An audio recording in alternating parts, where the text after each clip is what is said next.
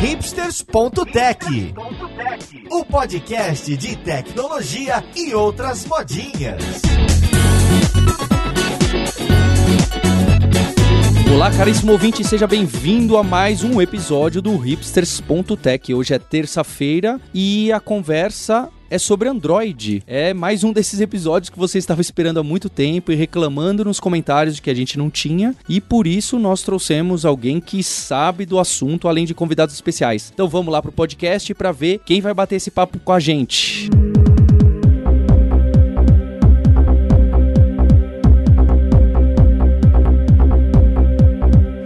aqui dentro do estúdio, olha só, eu tô trazendo pela primeira de muitas vezes o Neto Marim, que é Developer Advocate. O meu inglês não permite pronunciar essa palavra.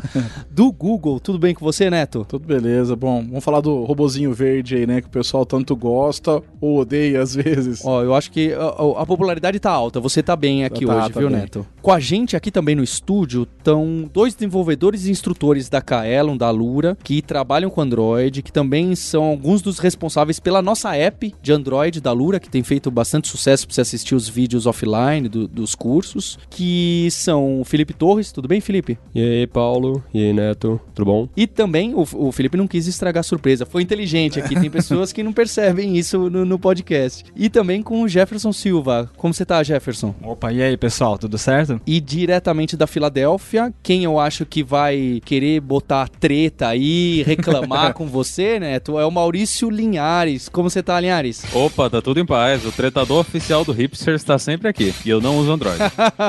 é o único da sala, bem, contando com você na sala virtual, que não usa Android. Então vamos ver pra onde essa conversa vai. Por isso que ele fica assim mal-humorado e treta. Exato. Ele treta porque não tem um Android. É Exatamente. isso aí. Pra gente começar, tem muito ouvinte aí que tá querendo desenvolver com Android, gosta e eu acho que é um mercado, a gente vai falar de mercado que tem muita oportunidade. Eu pessoalmente sempre indico pra estudar em Android quem tá estudando Java, porque eu vejo como uma ferramenta muito interessante e produtiva pra você enxergar código em produção. Porque às vezes você aprende Java e pra você colocar um sistema em web, onde você vai ter tudo aquele negócio de servidor de aplicação e ainda você vai ter o HTML, o CSS, o JavaScript, diferente que no Android, apesar de não ser bem Java, você já vai colocar em produção e mostrar o resultado e chegar, olha mãe, o que, que eu fiz aqui? Exatamente. eu acho que esse efeito é, é mu- muito interessante. Então, pra quem tá começando, eu realmente indico, ah, o que, que eu programo e onde que eu posso enxergar? Eu acho legal o JavaScript por causa da web e o Java por causa do Android, que é algo que você consegue enxergar rápido. Então, eu queria saber um pouquinho, Neto, da, da história, de onde surgiu o Android, por que que tem esse negócio de Java, se é Java, se não é, e até os dias de hoje. Tá, legal. Bom, eu só pra fazer um comentário, inclusive eu escolhi mobile por causa dessa facilidade. Quando eu tava na universidade, ia fazer meu projeto final, eu resolvi ir pra mobile porque assim, pô, eu só faço um código, naquela época era Java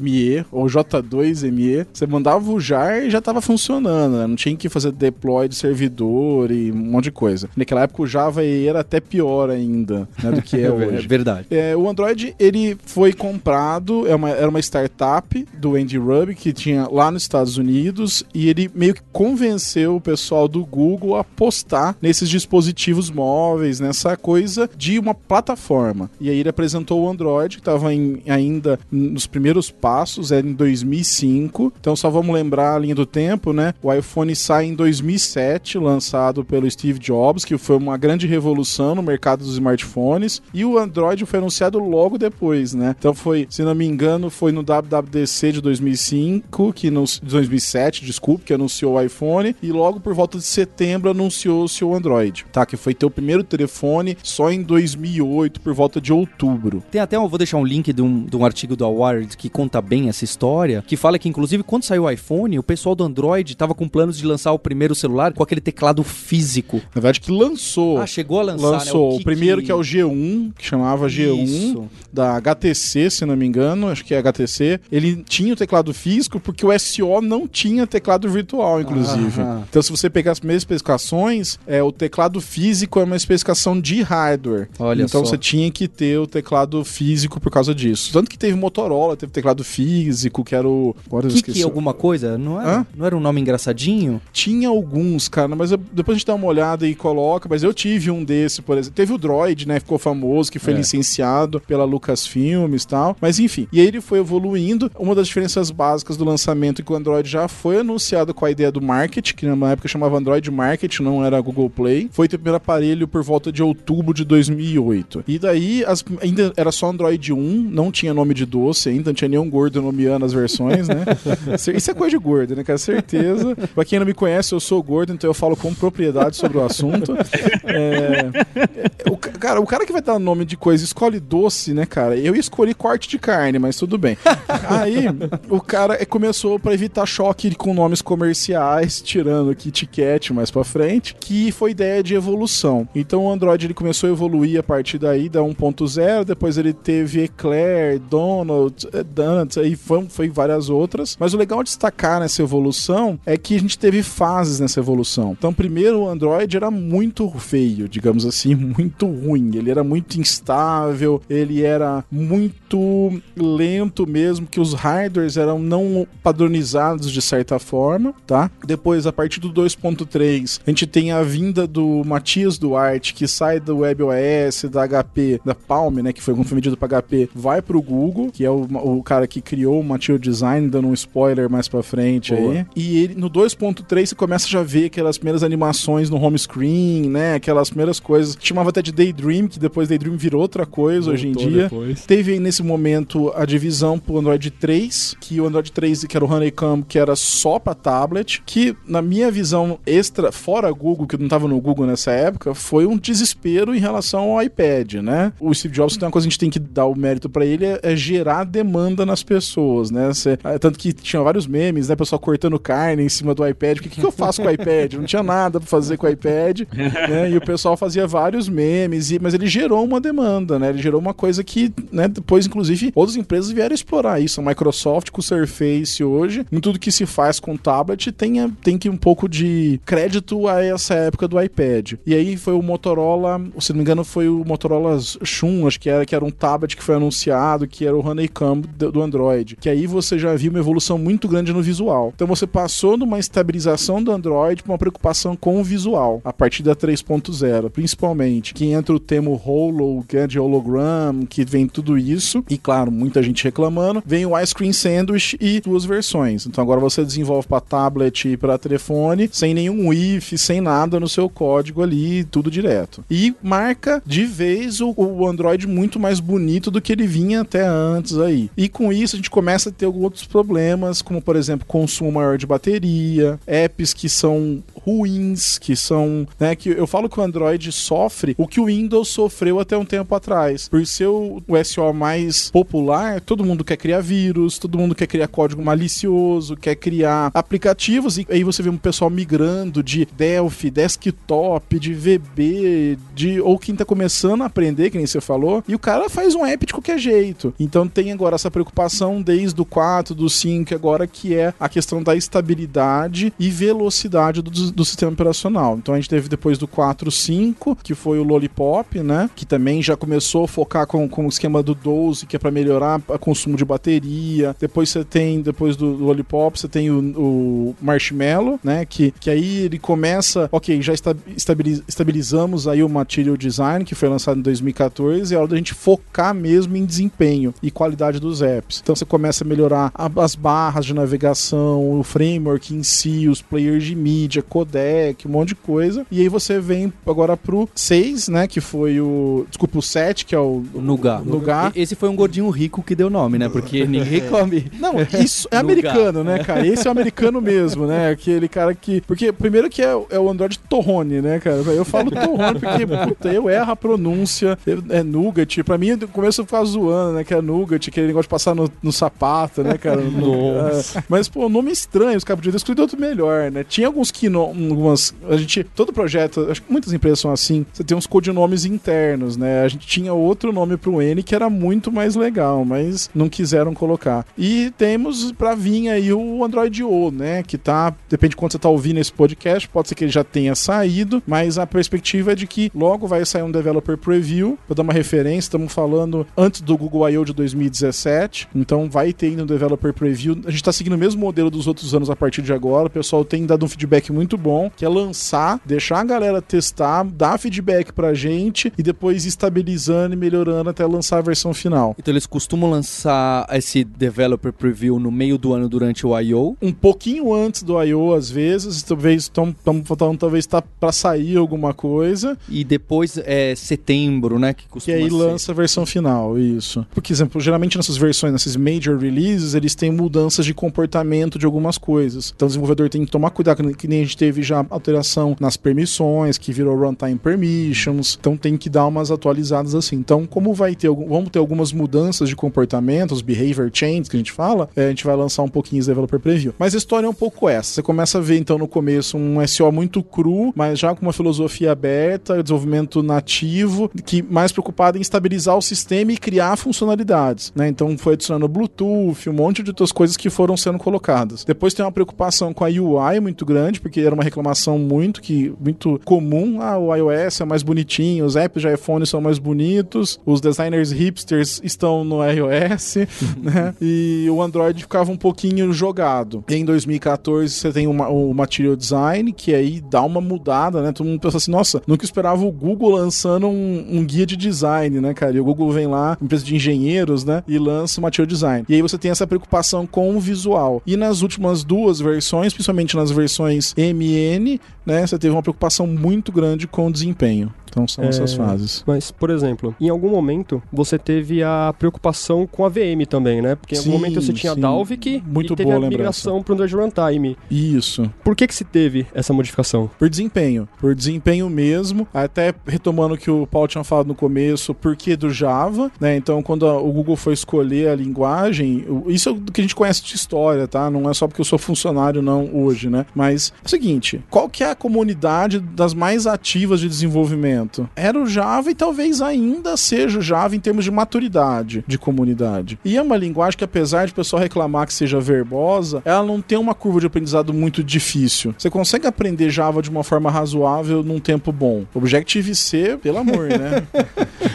oh, meu Deus, essa Eu não sei se nem o cara que criou sabe direitinho 100%, né? Mas então são Java teve essa escolha. Aí tem a questão Java é, Oracle e Google, se é Java ou se não é. O que eu posso falar é assim: o Java ele tem a especificação da linguagem como open source. Então nesse ponto, sim, o Android usa Java. Né? Tanto que você vai ver na documentação tá escrito lá. Tinha sido feito a Dalvik num foco muito para telefone. A Dalvik, então, para ficar claro para o ouvinte, seria o nome da ja, do que seria uma Java Virtual Machine. É Isso. o nome da Virtual Machine. Criada pelo Google para rodar o bytecode gerado pelo Android. E esse bytecode é o mesmo bytecode de um ponto class do Java compilado num Java C? Ou é um bytecode que já foi modificado? Ele já foi modificado. Ele, Que- Tanto que isso é um dos pontos do processo, né? Que ele não é exatamente o mesmo bytecode. Então, se pegar um ponto class compilado, compatível com o Java 5, por exemplo, se pegar esse ponto class e tentar rodar na Dalvik, não vai rodar. Por isso precisa daquele processo para gerar o APK. Isso. Aquele É, o. APK é mais ele fazer a. Condensar a condensar o empacotamento, digamos assim. Seria o parte do WAR, do AR. É a compilação mesmo, a mudar do Java Code, né? Do, do código de alto nível pro bytecode. Por quê? Porque ali foi otim- otimizado. E aí, quando veio o Art, o Android Runtime, foi por causa da necessidade de reescrever. Porque eles começaram a ver que, pô, estamos aumentando a capacidade dos telefones, os processadores estão mais rápidos, tem os multicores agora, né? Que você tem celulares de octa-cores, né? Então a gente tem que adaptar esse runtime para essa nova realidade. E aí também modularizar algumas coisas, aproveitaram para dar uma recalchutada geral, né? Dá aquela limpada na casa, né? Exatamente. né? E aí, então, hoje você tem, por exemplo, agora acabou de, de- de melhorar ainda mais o suporte ao Java 8, que era uma grande reclamação que tinha em relação ao Android. Ah, o Android exclusivo que muita gente da comunidade reclamava. Ah, o Android parou no Java 5, o Android. Aí o pessoal adora, quer usar um Lambda, quer usar não sei o que lá. Puta, ok, é bacana, mas não te impedia em nada de desenvolver, sabe? Também tem muito, opinião pessoal, tem muito purismo nisso, sabe? Ah, não, eu quero codar usando Lambda. Cara, você faz a mesma coisa com classe interna anônima. é só você saber usar a linguagem. Mas você também escreve o mesmo código que faz a mesma coisa em Objective-C, mas a gente não usa mais Objective-C. Você usa Swift, né? Pois é. Então Aí, aí também a plataforma não pode morrer, né? Por muito tempo Sim, o Android sim. não tinha nem generics. É claro. Eu acho que o que o Neto tá querendo botar é que não é pra usar essa desculpa pra falar não dá pra desenvolver, né? Mas Isso. realmente fica chato você Fica. ficar sem um Lambda por 3, 4 anos. Não, e aí vai ter agora com a questão do plugin, tudo da evolução pro Java 8. E aí, claro, surgem várias hipóteses, né? O Google vai adotar o Swift, porque teve uma reunião do Google com a Apple, com não sei quem lá em Londres, esses boatos, né? É, ou que o Google vai usar Go, que é uma linguagem que é do Google, que ou vai usar. Pode, isso pode vir a acontecer um dia? Pode. Não é. Não tem como você falar assim, isso é impossível de acontecer. Tem que a Apple provou que você pode, utilizando essa ideia do Swift, mudar a linguagem trazer uma linguagem mais moderna. Pode ser que o Google faça isso um dia? Pode. Eu acho que tem necessidade. Se suportar bem o Java 8 agora, não vejo necessidade. né? O Java 8, claro que a gente não vai concordar comigo, mas eu acho que ele tá num nível de desenvolvimento e de simplificação das coisas que outro, nenhum outro Java chegou. Até porque é evolução natural do Java. Ô Linhares, o que você acha? Você estaria satisfeito em programar com Java 8 pro Android ou você quer essas linguagens malucas aí que você gosta? Ah, vamos de Kotlin. Kotlin é melhor. tá vendo? É, é, esse Tá também vendo? é uma tendência muito interessante, né? Porque tem uma coisa que eu particularmente fico um pouco preocupado, que ela é uma linguagem que tá na mão da JetBrains, né? Ela pode ser open source, mas quem manda na linguagem é a JetBrains. Não sei o que ponto que isso que na parte política, comercial, pode ter um complemento entre Google e, e- e o pessoal lá, mas é realmente uma linguagem muito legal, assim, uma linguagem muito interessante para desenvolver, assim, eu acho bem legal mesmo. Nesse caso da gente aproveitar o ecossistema, né, do Java, que é uma linguagem que tem milhões de bibliotecas, né? Existe algum limite do que é que eu posso usar? Tipo, eu posso usar uma biblioteca que veio lá do Java normal e usar direto no Android? Pode. Inclusive o pacote de internet no começo, que depois foi mudado, mas era o Apache HTTP, por exemplo, que era utilizado. É, eu já, no começo também da parte de web services, antes de existir retrofit e outras, dá pra você usar o Jersey, por exemplo, que é um processo Apache também. Você pegava o source, compilava lá, botava o, no, no seu projeto, na época Eclipse, nem Android Studio, ele compilava junto e ia embora. Então você pode, se depender de uma outra biblioteca que usa Java X e esse cara não é compatível, você pode ter problema. Mas em linhas, linhas gerais, você pode sim usar outras bibliotecas com Android.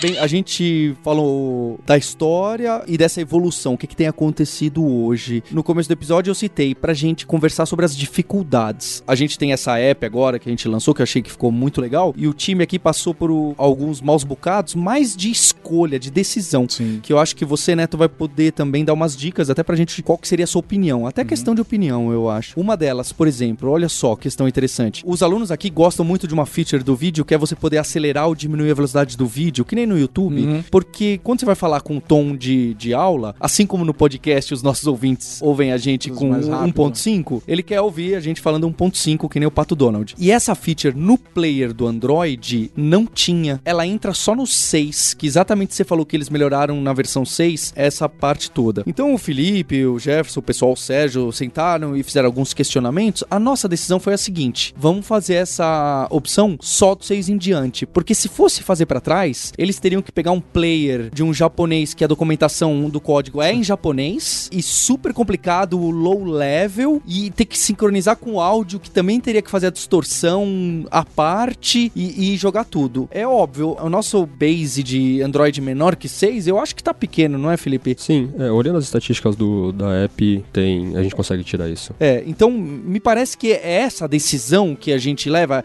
essa me parece ser uma dificuldade que os desenvolvedores passam ao criar uma, uma app de Android. E repare que o nosso é bem de nicho, porque a nossa instalação são 10, 5 a 10 mil usuários, acho que tá marcando até agora. É pequena. Imagina um cara que vai fazer algo open para aquelas bases de 100 mil, 200 mil usuários. Nesse caso, a gente tem um ponto bem específico que é por ser uma feature bem específica. Em geral, a gente tem tentado diminuir essa chamada fragmentação, né, que foi muito criticada no Android, inclusive, durante muito tempo. E se você prestar atenção, diminuiu o barulho de fragmentação atualização em cima do Android. Não sei se vocês perceberam isso. O que a gente passou a fazer? Desde a versão 4, quando juntou com o ICS e tudo, na verdade começou até com 2.3, porque você tinha os fragments na 3 e você não tinha na 2.3, que foi a tal da Support Library e as bibliotecas de suporte em geral. E o tal do Google Play Services, que é um aplicativinho que tá lá dentro. A gente tá fazendo o quê? Tentando tirar tudo que não é vinculado ao SEO de muito baixo nível e que pode estar tá numa app de suporte ou numa biblioteca de suporte. Então, algumas coisas a gente pode mover em direção a outras versões. Então, por exemplo, suporte a fragments, foi mudada a parte de notificação quando virou pro Firebase, várias coisinhas que foram melhoradas e que ficaram nesse ou Google Play Service ou na, na Support Library e até na Design Library que depois foi criada. Quando você tem algumas features mais específicas que nem essa, fica difícil você voltar para uma versão anterior. Aí a pergunta é assim: se você faz um aplicativo de podcast que a feature de ouvir em 1,5% é uma feature muito importante, que tem gente que pode deixar de usar o seu app por não ter aquilo, aí talvez você vai querer pegar a biblioteca do japonês ou você fazer a sua na,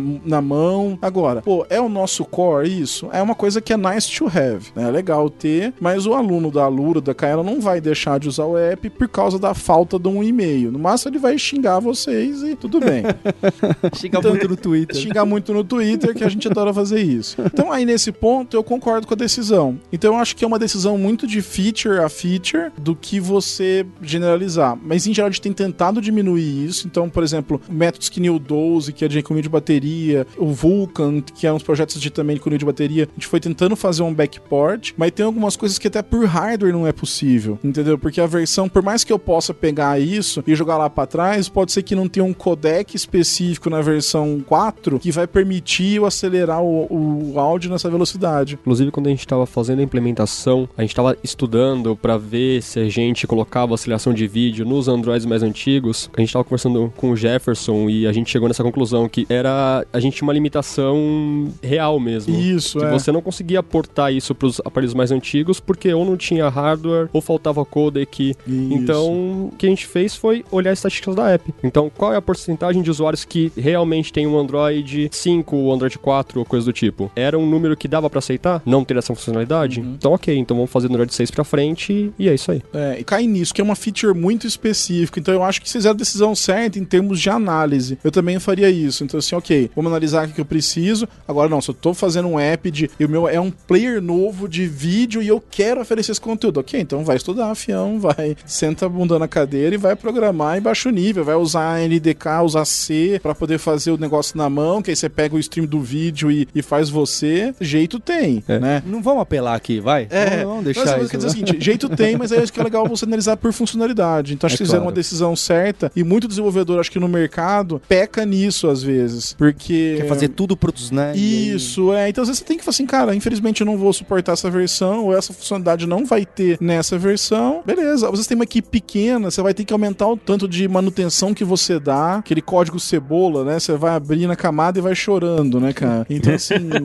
eu acho que vale a pena você tomar cuidado com isso aí. Mas então a gente tenta diminuir essa fragmentação dessa forma. Temos conseguido com bom sucesso, até assim, tem funcionalidades que você a gente anuncia e é compatível com Android desde o 4, a maioria assim, o Instant App que vai lançar daqui a um tempo. Anunciou, mas não, não, não saiu ninguém ainda. É o Instant App. Há um monte de coisa que a gente anunciou e que é compatível desde o 4, né? Que é uma API Level 14, que a gente fala que é uma API Level bem segura mesmo, assim. A gente tem exemplos no mercado em si, né? A gente tem exemplos de alguns aplicativos que são mainstream, mas que eles ainda focam em aparelhos específicos, como o Netflix, né? Que eles ainda têm a listinha dos aparelhos que realmente rodam e onde é que você realmente pode usar. E isso ainda hoje é uma coisa que a gente vê com uma certa frequência dentro do mercado do Android. Como é que eu, como desenvolvedor, devo me preocupar com esse tipo de coisa? No caso do Netflix, inclusive, é bem visível por que eles se preocupam com isso, né? Porque o principal função deles, que é passar vídeo, depende muito de hardware. Então, como que você vê isso? Você basicamente vê pelas APIs que você vai oferecer, que você depende, desculpa, para oferecer o seu serviço. Então, possivelmente, eles dependem de codecs especiais para certos tipos de stream. Pode ser que para alguns dispositivos que não tem um certo codec, não compense para eles mandar o stream, ou eles nem consigam mandar o stream. Então, o desenvolvedor ele pode, ok, eu vou fazer essa funcionalidade, eu preciso dessa API. Principalmente se for mexer com jogos ou coisa mais pesada. Então, você vai ter que ir lá na lista de API, por exemplo exemplo, ver quais são as arquiteturas e modelos que, que a- versões que tem aquilo e aí montar a lista do seu dispositivo. Nesse caso, o desenvolvedor então tem que ir atrás e, e descobrir isso aí. A gente não tem uma coisa central, uma- uma- um lugar central. Eu tenho que realmente olhar nos aparelhos e ver o que é que está disponível ou não. Algumas coisas que ele pode especificar no manifesto, então, por exemplo, a suporte a OpenGLS 3, por exemplo. Ele pode ir lá no Developer Console, pelo manifesto do aplicativo e falar assim, ó, esse app requer OpenGLS 3. E aí vai vir uma lista de dispositivos que,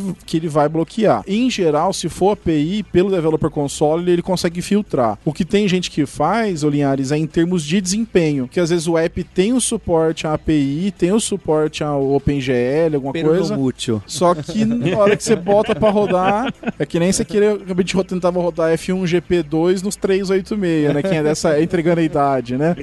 Então, assim, né? Fazia os config.sys pra não carregar nem Pra mapa de liberar. teclado, né? Coisa de velho, né? Então tem esse problema. Então, assim, o que, acontece? São duas coisas. Uma do que o Linhares falou, tem que ir atrás e tem a parte que é automática. Tu coloca lá, vou usar OpenGL, vou usar Bluetooth. A própria Play vai selecionar quais dispositivos ele vai ser compatível ou não. Agora, ele fala que funciona no Samsung Galaxy Y, que é aquele pequenininho, por exemplo, de 2.7 polegadas. Ele tem lá API, ele tem lá que suporta OpenGL. Tenta rodar um jogo de OpenGL, não vai rodar. Então aí o cara vai lá, vai ter uma reclamação de algum alguém botando uma estrela e xingando. O cara pega lá o modelo, ok, vai pra blacklist e coloca na blacklist. Tem algum serviço que me ajude a resolver isso? Tem alguma coisa que eu posso usar que, tipo, eu quero testar e eu quero garantir que em alguns aparelhos, tipo, os aparelhos mais comuns do mercado hoje, tá tudo funcionando certinho. Tem alguma coisa que eu posso usar pra fazer isso? O ecossistema que foi construído em cima do Firebase, acho que você consegue fazer teste em, em um monte de aparelhos diferentes e Isso, tudo tem mais, o, né? Tem o Firebase Test Lab. Isso. que você sobe o seu APK, aí você fala, ó, quero testar nesses aparelhos aqui, ou pode ser por tier, ou pode ser por modelo específico. Aí lá em Mountain View, que hoje esse, data center fica lá, tem um monte de telefone, um hack mesmo ligado, e ele roda lá e te dá um monte de report. Tempo de execução, se deu crash, se não deu, tem... E assim, tem um pessoal que também vende serviço, tá? Se não me engano, acho que a Amazon tem serviço também, a AWS,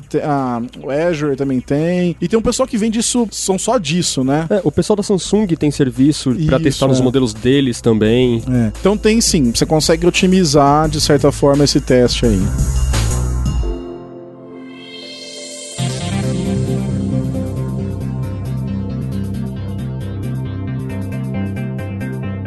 Jefferson, Felipe, que outras dificuldades vocês passaram aí no desenvolvimento que deu muito trabalho, seja relacionado à fragmentação ou o que for? Bom, acho que teve alguns pontos que atrasaram um pouquinho, né? Parte de download dos vídeos, ter que verificar se o. Como a gente gravava, por exemplo, no SD card, num dispositivo ou no outro. Então a gente sentiu um pouco de falta de padronização, né? Nesse caso, tipo, a gente não conseguiu achar uma forma muito boa de saber, por exemplo, se eu tenho um SD card instalado no dispositivo ou não, para salvar um vídeo, por exemplo. Como que é feito isso aí? Eu não sei se a gente ficou procurando ali e não conseguiu achar. Não, tem sim. Tem uma- um método que você consegue executar e ver as áreas que ele tem disponível e até o tamanho da área que está disponível. Eu acho que o que aconteceu foi que alguns fabricantes devolviam respostas. E, é, Tem isso, né? infelizmente tem isso aí, cara. É, a gente entrava num problema de semântica, entre aspas, aí. Isso. O que, que é um armazenamento interno? Então tem Isso. fabricante que fala que armazenamento externo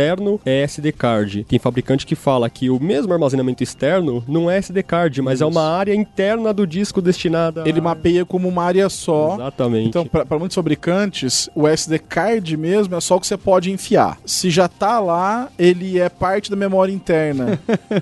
Entendeu? Então realmente é um problema semântico aí. É, é porque tem na especificação falando assim, ó, se for uma área de armazenamento externa, você retorna isso para esse método. Se não, você retorna isso. Só que tem um problema pro desenvolvedor. Quando é uma área interna, você tem um limite que você pode gravar, que esse app pode crescer. Quando é SD card, não, aí é a festa, você pode gravar o que você quiser. Mas quando é área interna, tem um certo limite, você tem que fazer algumas coisas a mais. Então você pode encontrar esse tipo de problema mesmo, porque na especificação do Android da API que fala, o fabricante tem que retornar tal coisa no driver dele de disco. Então o Android pega aquele retorno. Tem um problema clássico, por exemplo, tinha um, um pessoal da câmera, antes da gente fazer a API 2 de câmera, que se você pegasse tirasse a foto da galeria, ele retornava um handle da imagem ao invés do ID da imagem. Quem checava pelo ID se a foto foi tirada ou não, sempre achava que a câmera não tirava a foto. Só que ele devolvia o handle da imagem num extra da intent, não sei o quê.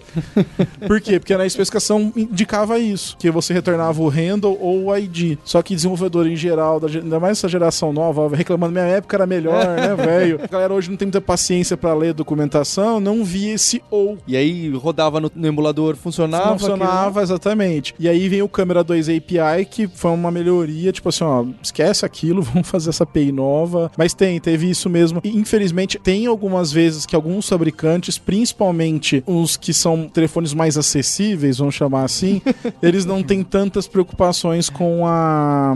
com, Com os detalhes. Isso. O cara fala, cara, implementa assim, faz a API retornar assim. Aí você vai ter um monte de discussão, de tempo de suporte. Mas a gente vem melhorando, o Google vem tentando melhorar isso bastante, assim, em contato muito próximo com as operador, com as, desculpa, com as fabricantes. A gente tem uma área dentro do Google específica para conversar com as fabricantes, para essa questão de atualização também é uma coisa que tem melhorado ultimamente. Você pode ver que mais versões têm se atualizado mais rápido, né, do que tem, tem. Pessoal tem sofrido menos com falta de atualização, mas a gente tenta melhorar porque tem mesmo essas dificuldades aí.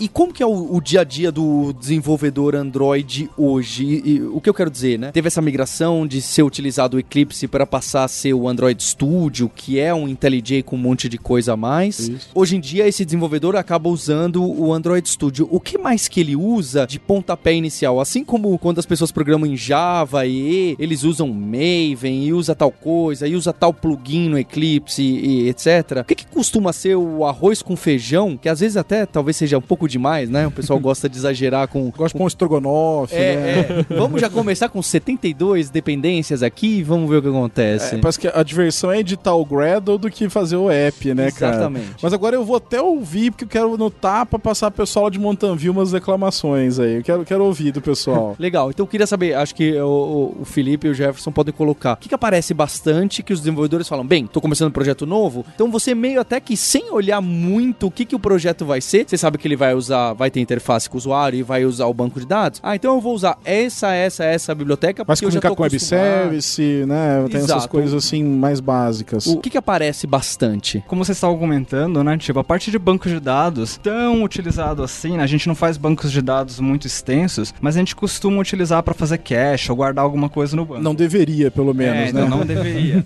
Mas enfim, é, hoje em dia tem algumas bibliotecas, né? Antigamente não, não era tão fácil, mas a gente tá testando e vendo e achando bem legal. Tem o Grindal 3, que faz meio que o papel do Hibernate, né? É uma solução de ORM. Então é aquele negócio, em vez de você conversar direto com o banco, falar o que, que ele precisa fazer, a gente marca ali quais são os objetos, o que, que a gente quer guardar no banco, e ele escreve o código chato pra gente. Sim. Beleza? Então acho que essa é uma biblioteca bem legal. Hoje tá bem fácil de utilizar. Então é uma coisa que dá pra considerar ali. E é bem popular, muita gente usa. Isso, essa terceira versão tá ficando bem mais popular. Tem a tá Realm usando- também, né? O Oi? pessoal da Realm, né? Que é uma. é uma- Isso. Eles, são, eles não são tão ORM, né? Eles são um Exato. pouco mais banco de dados mesmo, né? Exato. Mas também já dá um- uma boa facilitada, Isso, né? esse é orientado a objetos, né, até. é um banco Isso, de é. dados orientado a objetos, não é construído em cima do, do SQLite. É uma outra instância deles. Isso. E eles são, os cofundadores são ex-Nokia, os caras trouxeram todo um background de Symbian, de C, de ser um banco mais, mais rápido, né? Eles vendem Isso. muito isso, né? E com umas sincronizações automáticas né? entre web e Exatamente. tal, entre iPhone. O cara até na demonstração, tipo, põe um iPhone e um Android do lado Aham. e vai alterando, os dois caras continuam sincronizados. É uma, é uma startup, né? É bem, Sim. bem interessante também. É, o site deles é muito bom, a documentação é bem extensa e eles estão tentando entrar bem forte aí. Então a gente percebe que eles estão em todos os lugares, assim. Sim, então sim. estão querendo um pedacinho ali do, do Tô aqui mercado. no podcast também. É, paga nós. Boa.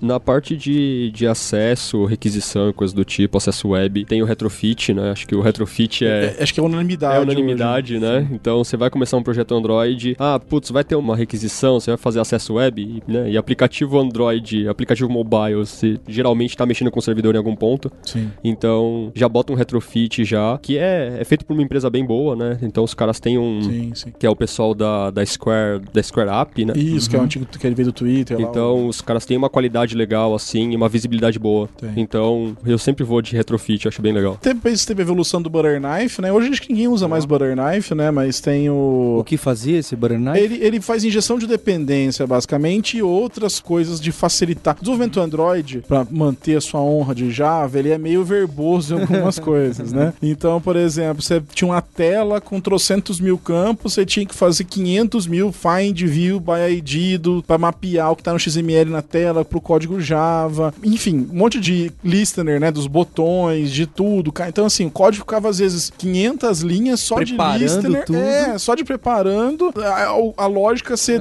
um método, né? Às vezes. Salva no banco. Bem assim mesmo. E salva no banco, é. E aí o, esse Butter foi o primeiro, né, que veio lançar isso. Hoje a gente tem que é o próprio do, do Google, que é o Data Binding, que é muito bom. Eu, o pessoal, eu, eu, inclusive um dos vídeos em inglês que apresenta foi eu gravei. Ele faz mais ou menos o que o Butter Knife faz, você não precisa mais e mais umas outras coisas. E é em tempo de compilação, então não tem reflection, é bem legal assim. Tem ganho popularidade, né? O Data Binding tem ficado bem popular. Você tem agora também tá ganhando muita fama, né, o desenvolvimento o RX Java, por exemplo, né? Tem ficado muito em evidência. E explica um pouquinho o que é o RX Java. Sempre aparece e eu realmente não sei. É o desenvolvimento reativo, que ele visa o aplicativo passar a responder em ações do que ficar escutando, do que ficar usando. Por exemplo, ele pode ser muito comparado o Event Bus, por exemplo, né? O, contrário do Event Bus, mais ou menos assim, né? Desculpem a comparação meio tosca, né? Mas é onde o app passa a responder a eventos e a acontecimentos, só que de uma forma mais dinâmica do que ele fazia no Event Bus. Não sei se eu expliquei bem assim. Ou complicou um pouco? Ou complicou. Porque não é uma coisa muito simples, né? Inclusive, a minha visão pessoal disso, não, isso não tem uma opinião do Google no meio disso, mas eu acho meio over-engineering você usar RX Java Pra uma app. pra uma app de complexidade até nível médio. Uhum. Talvez você pegar um app que nem Netflix já foi citado, algum app mais complexo que lida com muitas mensagens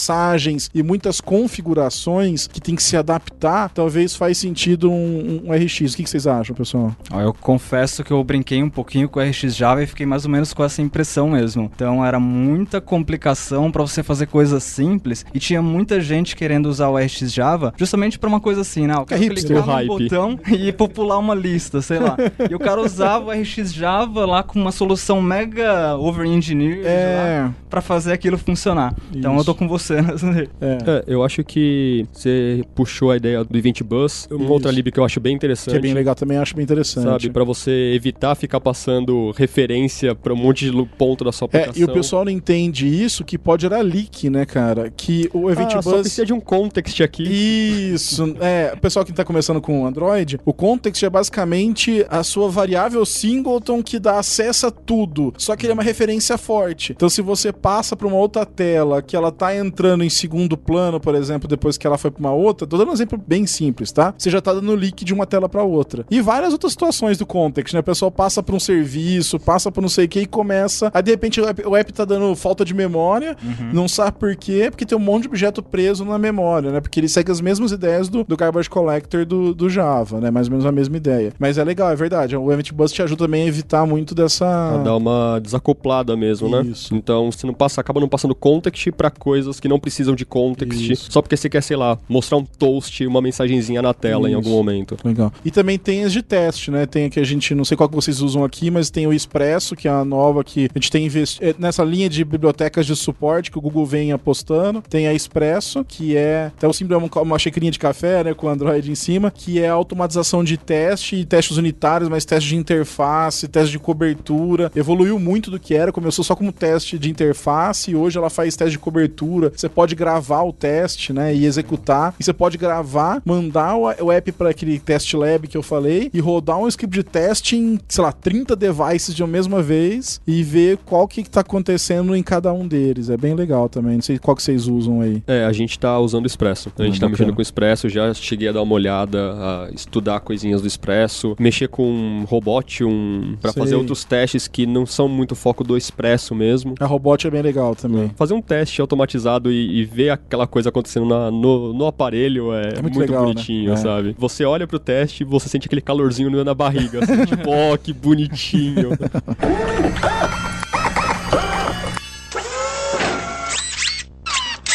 tem, tem bastante coisa e bastante informação a respeito do que, que as pessoas estão usando. Eu gosto de quando eu faço esse tipo de pergunta, porque eu sei que tem ouvinte que fala, não acredito que eles Fa- não falaram da dessa." biblioteca X.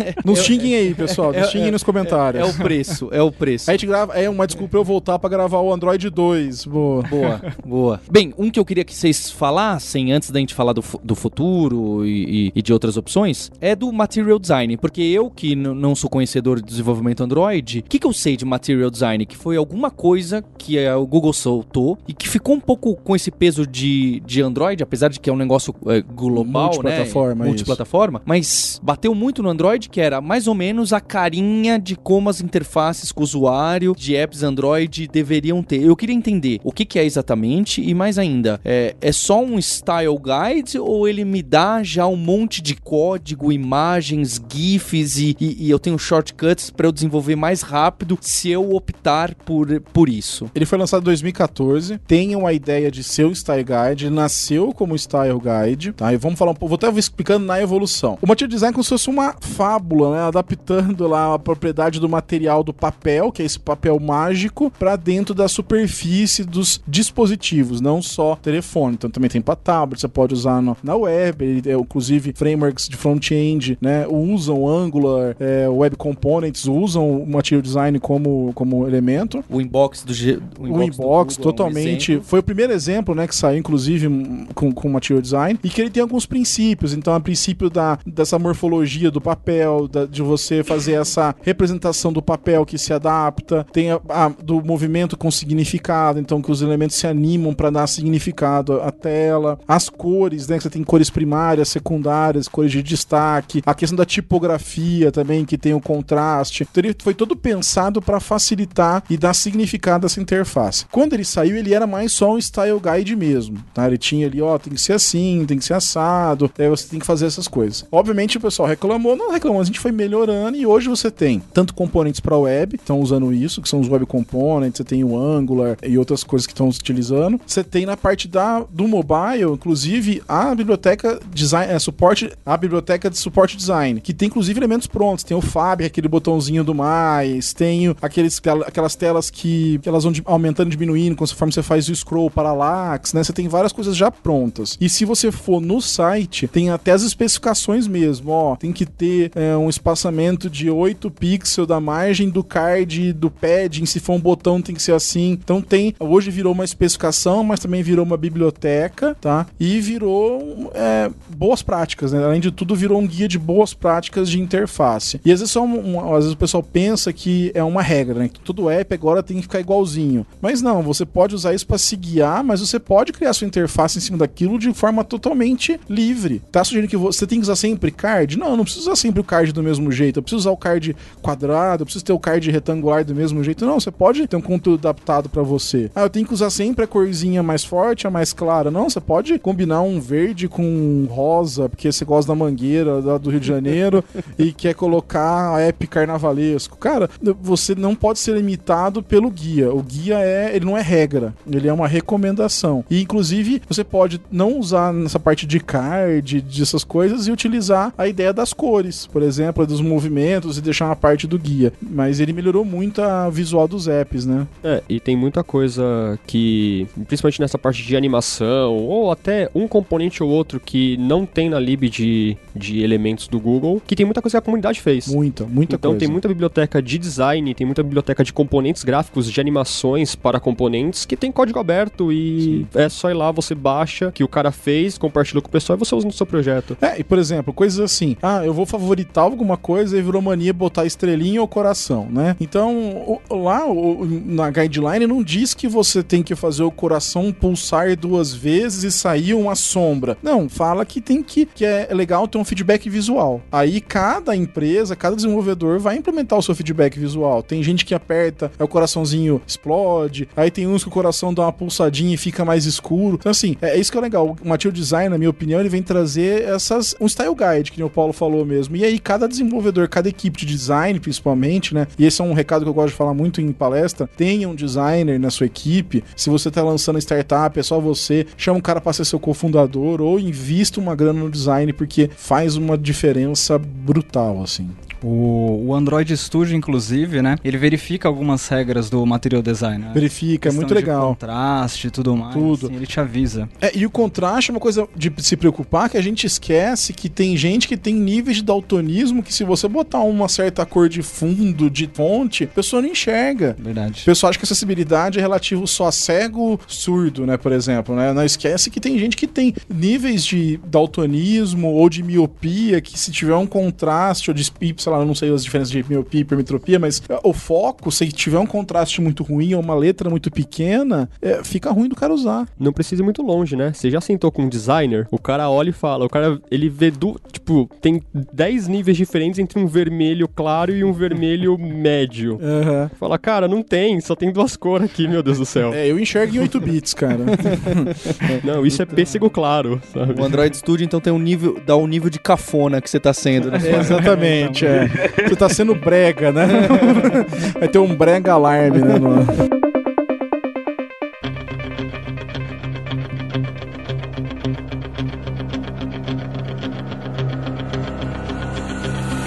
Então aqui eu vou deixar o espaço pro Linhares pra fazer a treta, vai ser boa. Vai tocar musiquinha? Que é aquela to- tá tocando Tá a tocando a musiquinha. Tá tocando a musiquinha nesse exato momento. Impressionante a sua, a sua sincronia, né? Sou- É um fã, fã de carteirinha. A questão é a seguinte: aqui a gente tem o Sérgio Lopes, que trabalha com a gente, que inclusive é nosso chefe, né? Que insiste muito nesse negócio da Progressive Web Apps, em, em, aplicações multiplataforma, que para se desenvolver uma única vez, etc. Mas olha só que casa de ferreiro espeto de pau. Acabamos desenvolvendo aqui uma app para Android e em breve terminada uma app para iOS. Então tem mu- muito essa discussão. Para onde que o mercado vai acabar caindo? Será que essas apps nativas vão reinar? Ou será que vai acontecer como no desktop, que dado um tempo você não usa basicamente mais app desktop, você usa o web independente do seu sistema operacional? Então, pra começar a treta, eu tô do lado do Sérgio e eu acho que essas paradas vão todas desaparecer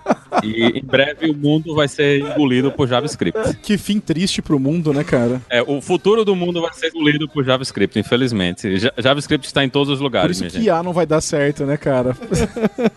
Não adianta lutar, o JavaScript tá em todo canto. Mas assim, eu acho que uma coisa que é importante de lembrar pro pessoal, tal, talvez não pra você que tá começando a desenvolver, o cara que tá começando agora, mas dificilmente você vai conseguir usar uma ferramenta dessas de desenvolvimento multiplataforma sem ter pelo menos o mínimo de entendimento da plataforma. Eu via muita gente trabalhando com essas ferramentas para desenvolvimento para iOS e a pessoa não tinha nenhum entendimento do Objective-C e às vezes ele tinha que chamar uma coisa que só existia no Objective-C ou ele tinha que entender um, um comportamento do runtime, né, lá do, do Objective-C no iOS e o cara simplesmente se perdia porque, tipo, ele não tinha o que fazer, porque a implementação não existia ou ele queria fazer alguma coisa que não estava disponível na ferramenta dele e quando isso acontece, você tem que descer para o nativo. Então, apesar de que hoje é possível, eu pessoalmente gosto muito do React Native, eu acho que é uma, uma solução legal, porque eu também gosto muito do React, de escrever aplicações para web usando React, mas não dá para você escrever a aplicação toda sem ter nenhum entendimento da plataforma. Então, por mais que eu acho que no caso de vocês é um pouco mais complicado, porque vocês têm essa coisa do vídeo, né? Vocês têm que se preocupar com isso aí, e nem sempre essas soluções são legais, mas se você tem uma aplicaçãozinha simples, uma aplicação que é basicamente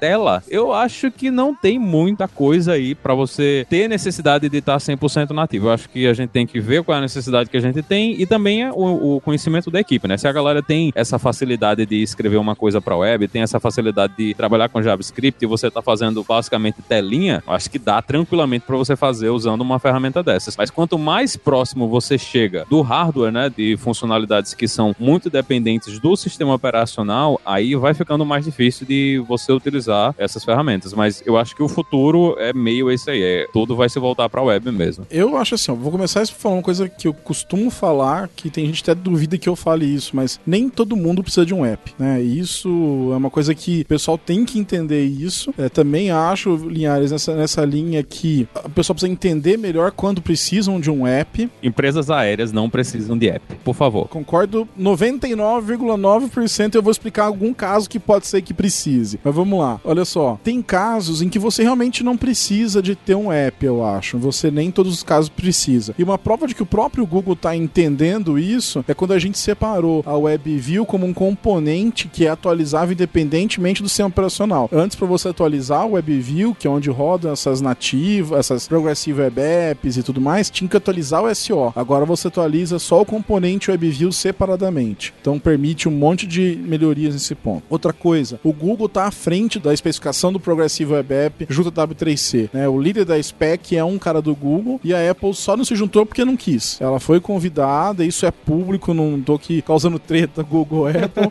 é, isso quem é da parte da web já deve ter sabe que isso aconteceu. Inclusive no TDC de 2016 eu dei a palestra logo depois do Sérgio lá na lá na, no TDC e vi inclusive palestras dele sobre os Progressive Web Apps. E o ponto é assim, eu acho que é o que o Linhares matou, meu, a minha argumentação principal é essa. Se você não tá muito próximo do hardware, você não tem que se preocupar em fazer uma app talvez nativa. Então se você tem uma equipe pequena, você não tem condição de investir, é uma app de fluxo mais simples, você pode fazer um Progressive Web tranquilamente. E talvez inclusive você pode fazer o que agora com os Instant Apps que o Google lançou ano passado no I.O., você pode fazer inclusive o que? Ir usando um Progressive Web App e quando você quer fazer alguma coisa especificamente no que depende de hardware, sei lá, eu quero usar o Android Pay, o Apple Pay, o Samsung Pay, que eu dependo do acesso a NFC, que eu quero encriptar no hardware, que eu não quero dar acesso para o meu componente web. Eu posso, nesse momento, chamar um Instant App ou o app que tiver instalado, se ele tiver instalado, e executa e depois volta para o cliente web. Então, e-commerce também não acho que precisa de ter um app, se você for pensar, né? A gente tem vários e-commerces hoje em dia que estão aí, que talvez não precisariam de um app. Ó, o gordo lembrando de comida, né? Você tem, por exemplo, o iFood,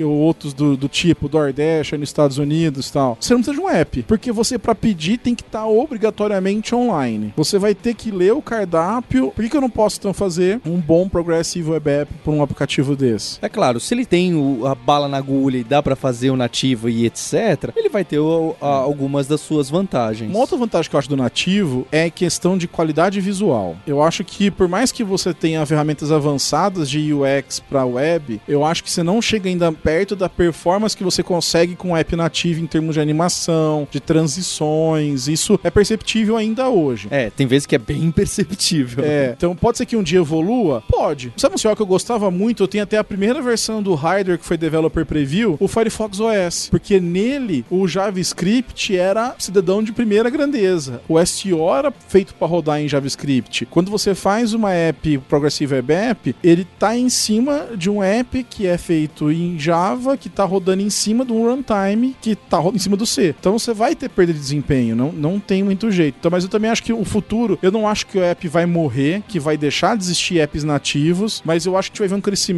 muito grande dos Progressive Web Apps, principalmente com a internet das coisas. Inclusive o Android começou a ir pra esse caminho com o Android Things, que foi lançado em fevereiro de 2017. Vale a Agora- pena um episódio só sobre isso. Vamos voltar? Vamos, Ah, vamos. então vamos ver. E aí, então assim, o Android, então eu acho que essa parte concorda totalmente com o Linhares, cara. Eu acho que o cara é de MMA, né? Não vou me tretar muito com ele, né, cara? Então eu vou concordar com ele. É, Eu tô achando o Neto muito pouco polêmico aqui. O Linhares tenta aqui, o Sérgio também fazia as tretas e a galera não responde, né, Linhares? Mas sabe por quê? Porque eu tinha. Mas o nativo, agora, uma coisa que eu não gosto, e aí o pessoal pode. Aí uns me criticam muito por isso, é o tal desenvolvimento híbrido. É você pegar uns phone gap da vida, Cordova da vida. Infelizmente não tem qualidade. Não, você me fala um bom app que é um feito nisso. Não ouvi.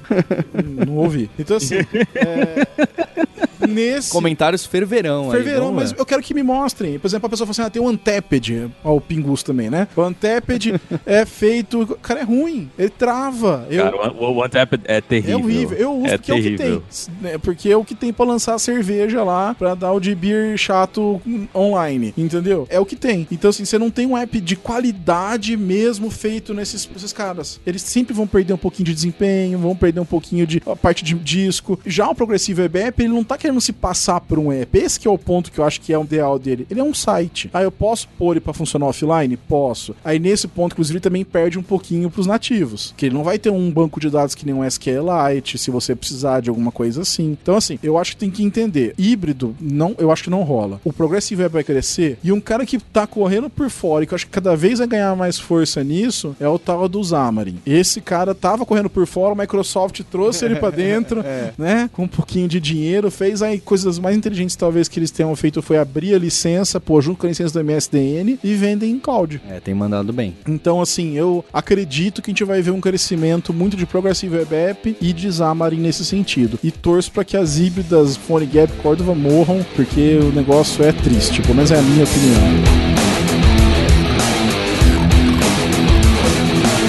Queria agradecer a presença do Neto Marinho. Espero que você venha outras vezes, Neto. Você quer deixar um recado aí para quem tá começando e que quer ficar por dentro e já conhece Java? Acho que é importante, né? Conhecer Sim. um pouco da linguagem. Onde que ele pode ficar atento para dar os primeiros passos? O que, que ele deve fazer? Bacana. Bom, primeiro agradeço o convite, sou ouvinte do, do podcast, né? Como um bom viciado em podcast. Bom, pra quem tá começando, porque o Paulo falou, tem que saber Java, então se você não sabe Java, recomendo pelo menos ir lá estudar orientação a objeto, estudar um, uns conceitos de Java, são importantes. Depois disso, a sua casa passa a ser developer.android.com. Lá tem tudo, toda a documentação oficial tá lá, né? Às vezes talvez não tá numa linguagem que você no começo vai achar difícil. Para isso tem vários blogs da comunidade. É, vou aproveitar o espaço para falar do Slack, tem um pessoal que tem o Slack Android Dev BR, tem bastante gente lá, eu também participo. Então, se tá com dúvida, vai lá, tem os artigos deles, developer.android.com e tem o nosso canal no YouTube, que é o Android Developers. Muitos vídeos são em inglês, mas a gente tem tentado colocar legendas cada vez mais. Também você pode me seguir no Twitter, seguir o Android Developers e os desenvolvedores Google também no Twitter para saber dessas novidades. A gente sempre tá divulgando os materiais novos lá. Legal, eu queria agradecer ao Felipe Torres, ao Jefferson Silva. Agora você, ouvinte, sabe quem xingar quando a app da Lura der pau. Então não sou eu, são eles. Eles, por sua vez, eles xingam o Neto falando: olha só, faltou essa feature, isso aqui aconteceu e tal. Então não sou eu, são esses três com quem eu conversei aqui hoje,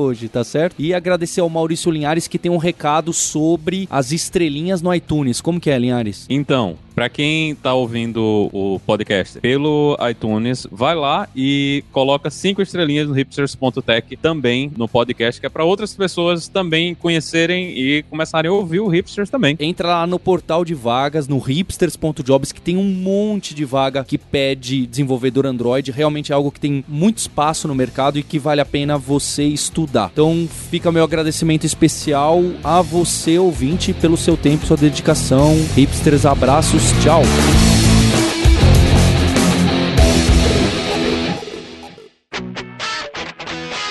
Você ouviu o hipsters.tech, produção e oferecimento alura.com.br, cursos online de tecnologia e Kaelon, ensino e inovação. Edição Radiofobia, podcast e multimídia.